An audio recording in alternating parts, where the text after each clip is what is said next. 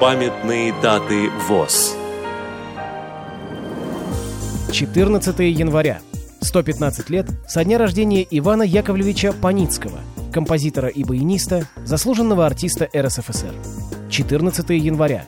110 лет со дня рождения Бориса Владимировича Зимина, общественного деятеля Всероссийского общества слепых, почетного члена ВОЗ, участника Великой Отечественной войны.